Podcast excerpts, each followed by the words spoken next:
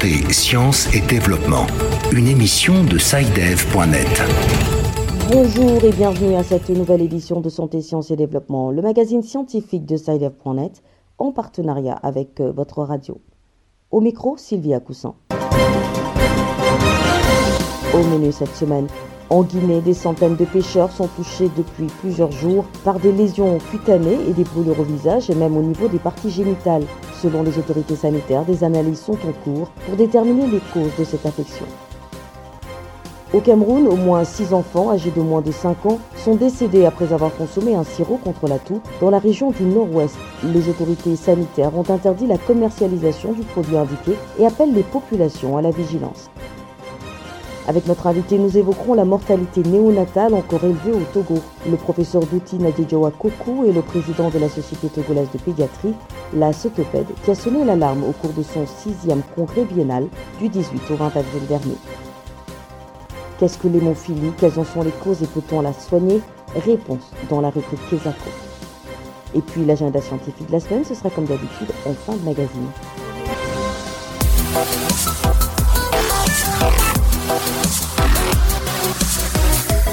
Bienvenue à tous.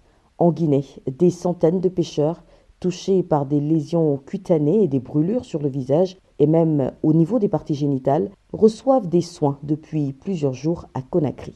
Selon les autorités sanitaires, des analyses sont en cours pour déterminer les causes de ces brûlures. La correspondance de Samuel Dimbadieu-Lamo à Conakry. Près de 200 pêcheurs artisanaux victimes de brûlures et d'éruptions cutanées sont pris en charge au CHU Donka à Conakry.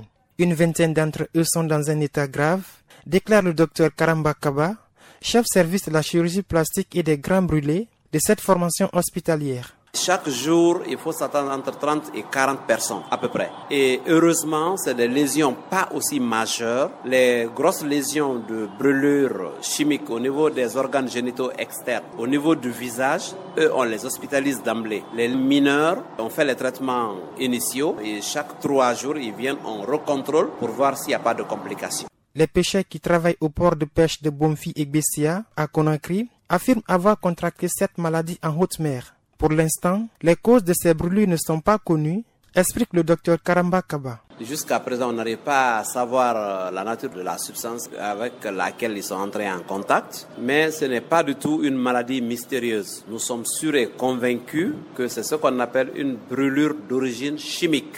Selon l'inspecteur régional de la santé de Conakry, Mamadou Kamara, des échantillons ont été prélevés et acheminés dans les laboratoires pour des examens approfondis. En attendant les résultats, il relève que des dispositions ont été prises pour rassurer la population prise de panique depuis l'annonce de ces cas. À l'issue de cet examen, on saura si c'est quelque chose qu'on puisse en tout cas identifier ici ou s'il faut envoyer ailleurs parce qu'on l'avait fait euh, pour d'autres épidémies, mais pour le moment, c'est encore sous contrôle. Là où ces personnes travaillent, il y a toute une batterie de mesures déjà qui sont prises par euh, les autorités pour éviter d'éventuels cas. Depuis que la nouvelle s'est propagée au sein de la population, les ports où travaillent ces pêcheurs sont moins fréquentés, témoigne Moussa Doré, pêcheur. Je viens rarement ici et j'ai même décidé de prendre un congé en attendant que nous puissions trouver la solution. Malgré les cas graves de brûlure, aucune perte en vie humaine n'a été enregistrée. Samuel Dembadiola Konakri pour Santé, Sciences et Développement. Au Cameroun, au moins six enfants âgés de moins de 5 ans sont décédés après avoir consommé un sirop contre la toux dénommé Nature Cold dans la région du Nord-Ouest. Le délégué régional du ministère de la Santé publique rappelle que la commercialisation de ce produit est interdite dans le pays et appelle les populations à la vigilance. Les précisions de Mireille Siabgé à Yaoundé. Les populations sont alertées et sensibilisées sur les dangers du naturcol par un communiqué signé du délégué régional du ministère de la Santé publique pour le Nord-Ouest, le docteur Kingsley Chisso. Le communiqué visait à partager ces informations avec eux et à les sensibiliser aux dangers de la consommation des médicaments de la rue. Nous avons également apporté des précisions sur le produit qui a causé la mort de ces six enfants et nous leur avons instruit de ne pas continuer à consommer ce produit, de ne pas continuer à l'administrer à leurs enfants.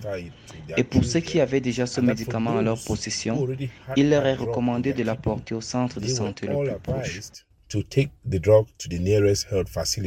Le mal est profond car les produits de la rue sont très souvent vendus partout, notamment dans les lieux les plus insoupçonnés, dit le docteur Franana. Il est le président de l'Ordre national des pharmaciens du Cameroun. Même dans les hôpitaux, dans les cliniques, vous avez des produits non homologués, falsifiés de la rue. Pour interdire l'entrée sur le territoire des médicaments non homologués, tout fait pour aider à partir des ports et des portes d'entrée du Cameroun, des conteneurs qui rentrent avec des médicaments de la mort. La machine est mise en place pour démanteler le réseau de fabrication et le circuit de vente du Nature Cold sur le territoire camerounais. Dr Kingsley Chisso. The message I was sending to my colleagues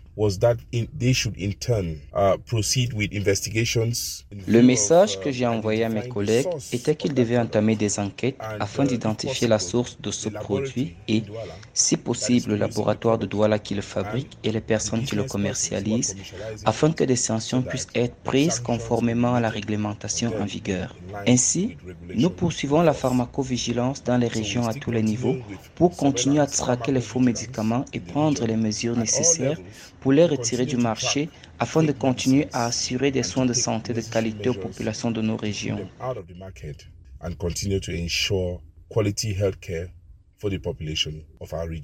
La vigilance reste de mise car la santé n'a pas de prix.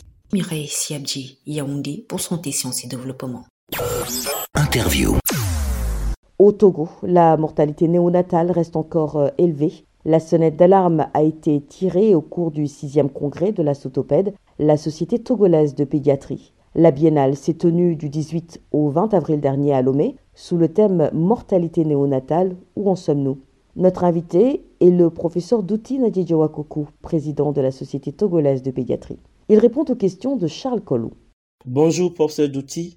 Quel est l'état des lieux de la mortalité néonatale au Togo? Le taux de mortalité néonatale reste encore élevé. Vous avez 27 pour 1000 naissances, alors que l'objectif était qu'on puisse atteindre 12 pour 1000 naissances. Quelles sont les causes de ce taux élevé? Il y a beaucoup de causes. Vous avez des causes qui sont liées au nouveau-né lui-même, les causes qui sont liées à la mère et puis peut-être à l'entourage, comment nous avons géré ce bébé quand il est arrivé? Il y a des causes qu'on peut étiqueter d'accessibilité géographique, puisque il y a des mamans qui peuvent être très loin. Et le jour qu'elle déclenche euh, donc son travail, quand le travail est déclenché, ce n'est pas indépendant d'elle-même. Il faut qu'elle aille à l'hôpital, mais l'hôpital peut être inaccessible pour telle ou telle raison, ou bien le, le moyen de transport. Quand vous parlez des causes liées à l'enfant, professeur, à quelle cause faites-vous allusion? Je vous donne un exemple. Si le bébé est trop gros, mais elle n'a pas fait une échographie, donc elle n'a pas détecté que le bébé était trop gros. Elle veut accoucher, le, bébé a 4 kilos et plus, comment elle va sortir ce bébé par voie basse?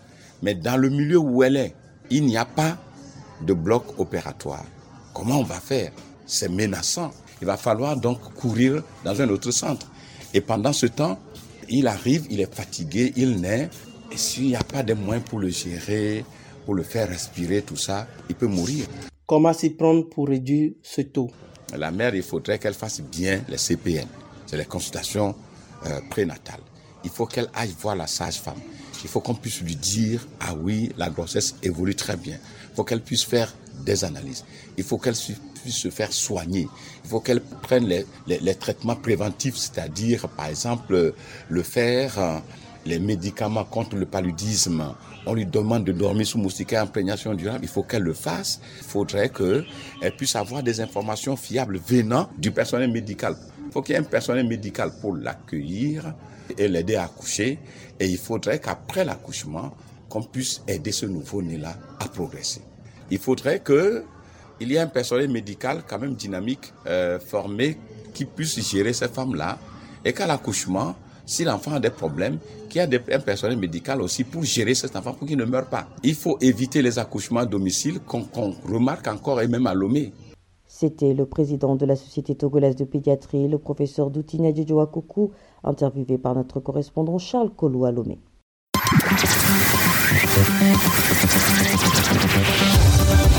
Kesako, qu'est-ce que c'est Vos questions à la rédaction, les réponses de nos experts. La question de la semaine nous vient de la République démocratique du Congo. Je vous propose de l'écouter. Bonjour Saïdev.net. Je suis Marcus Bachonga Sharon. J'appelle depuis la ville de Bukavu en République démocratique du Congo.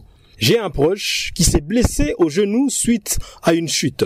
Malgré les petits soins que nous lui avons apportés, les sangs n'arrêtent pas de couler. J'ai plus tard appris qu'il souffre d'hémophilie. Qu'est-ce que c'est? Quelles sont les causes de cette maladie?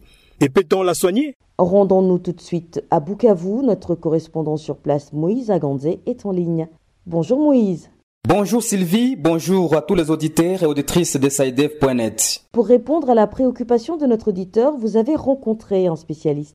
Pour trouver des réponses à la préoccupation de notre auditeur, nous nous sommes rapprochés du docteur Yves Nkembwa Moulindilois, pédiatre hématologue à la clinique Ami des enfants. L'hémophilie est une maladie hémorragique constitutionnelle la, la, plus répandue qui est liée à une anomalie ou à une transmission récessive et qui intéresse seulement le chromosome X. Donc, euh, c'est une des crases sanguines la plus répandue au monde.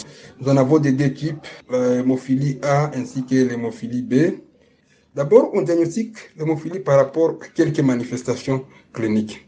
Vous allez comprendre que c'est une maladie liée à un défaut de la coagulation. Donc, dès lors que tu as une plaie qui va saigner, pourquoi? Parce que tu as une carence en facteurs de coagulation. Et là, nous avions dit que les facteurs de coagulation qui nous intéressent, c'est les facteurs anti-hémophilique A et anti-hémophilique B qui donnent hémophilie A et hémophilie B. Mais nous n'avons pas seulement que les deux facteurs de coagulation, nous en avons 13. Mais ce qui nous intéresse pour notre cas typique, c'est la carence en facteur anti-hémophilique A pour l'hémophilie A, le huitième facteur, et l'antihémophilique B pour l'hémophilie B, le neuvième facteur. Docteur, quelles sont les manifestations de l'hémophilie? Ce sont des saignements au décours des traumatismes minimes les plus souvent. Les traumatismes minimes, mais les malades saignent abondamment. Et c'est là on peut avoir différentes manifestations, même selon les âges. Par, par exemple, à la naissance, parce que c'est une maladie génétique, on est avec un enfant né seulement avec la ligature sexuelle du cordon ombilical, l'hémorragie est difficilement maîtrisable. Même à la naissance, on peut déjà suspecter la maladie. La présence de quelques bosses sérosanguines chez le nouveau-né qui saignotent comme pas possible, on a même du mal à assurer l'hémostase. Des micro-saignements en nappe, des échymoses, à des âges avancés, des épistaxis, des saignements bicodentaires, beaucoup plus chez les enfants de 3 à 5 ans avec des pratiques rituelles de la circoncision, des saignements cataclysmiques après une circoncision. Comment soigne-t-on ces troubles hémorragiques? Le traitement, justement, un traitement d'apport. Les malades ont une carence en facteurs de coagulation 8 et 9. Donc, le premier traitement, c'est apporter les concentrés de facteur 8 ou les concentrés de facteur 9. Le malade saigne beaucoup, il peut perdre du sang, lui apporter du sang. Et là, soit du sang frais, soit du plasma frais, ou soit du concentré globulaire. Donc le traitement doit intervenir aussi en tenant compte de la lésion, en tenant compte de la complication, en tenant compte de la carence.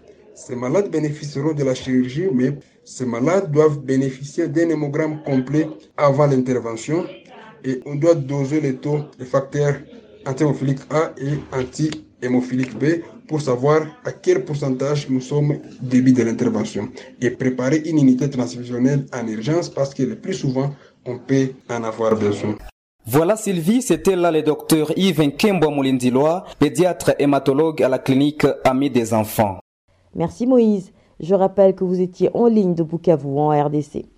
Chers auditeurs, si vous aussi souhaitez nous adresser une question, une seule chose à faire, envoyez simplement un email à l'adresse suivante podcast@sidev.net. Podcast s'écrit P-O-D-C-A-S-T et Sidev s'écrit S-C-I-D-E-V. Je répète, podcast@sidev.net. Vos questions et commentaires sont attendus à cette adresse à tout moment de la journée. L'agenda.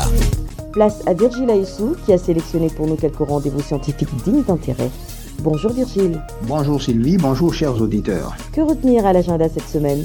La première édition du festival African Unicorns aura lieu à Casablanca au Maroc le 27 avril. Objectif du festival, recenser et valoriser les réussites exceptionnelles des créateurs entrepreneurs africains dans le domaine de la technologie. Il s'agira surtout de mettre ces startups en relation avec les géants de la technologie et les investisseurs pour encourager l'accélération du secteur et faciliter les collaborations. Le réseau CAC sur le développement rural et la sécurité alimentaire organise un colloque international transdisciplinaire du 27 au 29 avril sur le thème Défis et perspectives de la recherche scientifique en Afrique. L'événement aura lieu en ligne. Le 25 avril, c'est la journée mondiale de lutte contre le paludisme. Le thème de cette année, il est temps de parvenir à zéro cas de paludisme. Investir, innover, mettre en œuvre. Quant au 28 avril, c'est la journée mondiale de la sécurité et de la santé au travail. Voilà, c'est tout pour cette semaine. Merci Virgile. Merci à vous aussi, mesdames et messieurs, d'avoir suivi cette édition du magazine hebdomadaire Santé, Sciences et Développement qui s'achève. Rendez-vous la semaine prochaine pour une nouvelle émission, même heure, même fréquence. D'ici là, portez-vous bien. Cette émission est disponible en podcast sur le site sidev.net/fr. Cette émission a été réalisée sur financement du CRDI, le Centre de recherche pour le développement international, un organisme public canadien. Le CRDI investit dans le savoir, l'innovation et les solutions afin d'améliorer les conditions de vie dans les pays en développement.